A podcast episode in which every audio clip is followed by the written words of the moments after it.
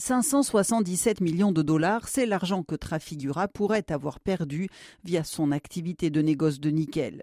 La fraude porte sur plus de 1000 conteneurs achetés à des sociétés liées à un homme d'affaires indien Pratik Gupta.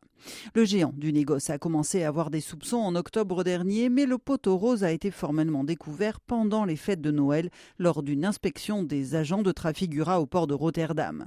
Au moins 156 boîtes métalliques se sont révélées être vides, d'autres étaient remplies de nickel de moindre qualité ou d'acier ordinaire.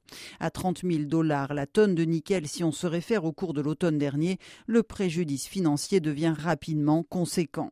Ce type de fraude a été rendu possible par une pratique courante, à savoir l'achat et la revente d'une matière première alors même qu'elle voyage sur les océans. Dans ce cas précis, il s'agissait d'une opération d'achat et de revente plus tard à un prix plus élevé, mais au même partenaire.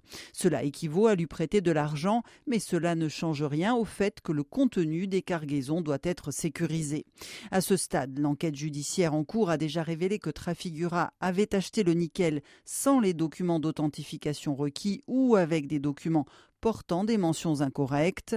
En attendant de déterminer toutes les responsabilités, la justice a décidé du gel provisoire des avoirs de pratique Gupta et des sept sociétés qui lui sont liées, des entreprises basées au Royaume-Uni, à Singapour, en Malaisie et en Suisse. Trafigura, qui a lancé un audit interne pour identifier les failles, a dit de son côté vouloir revoir ses procédures de contrôle. Cette fraude ne devrait dans tous les cas pas ébranler son équilibre financier. Le négociant a réalisé en 2022 un bénéfice record de 7 milliards de dollars.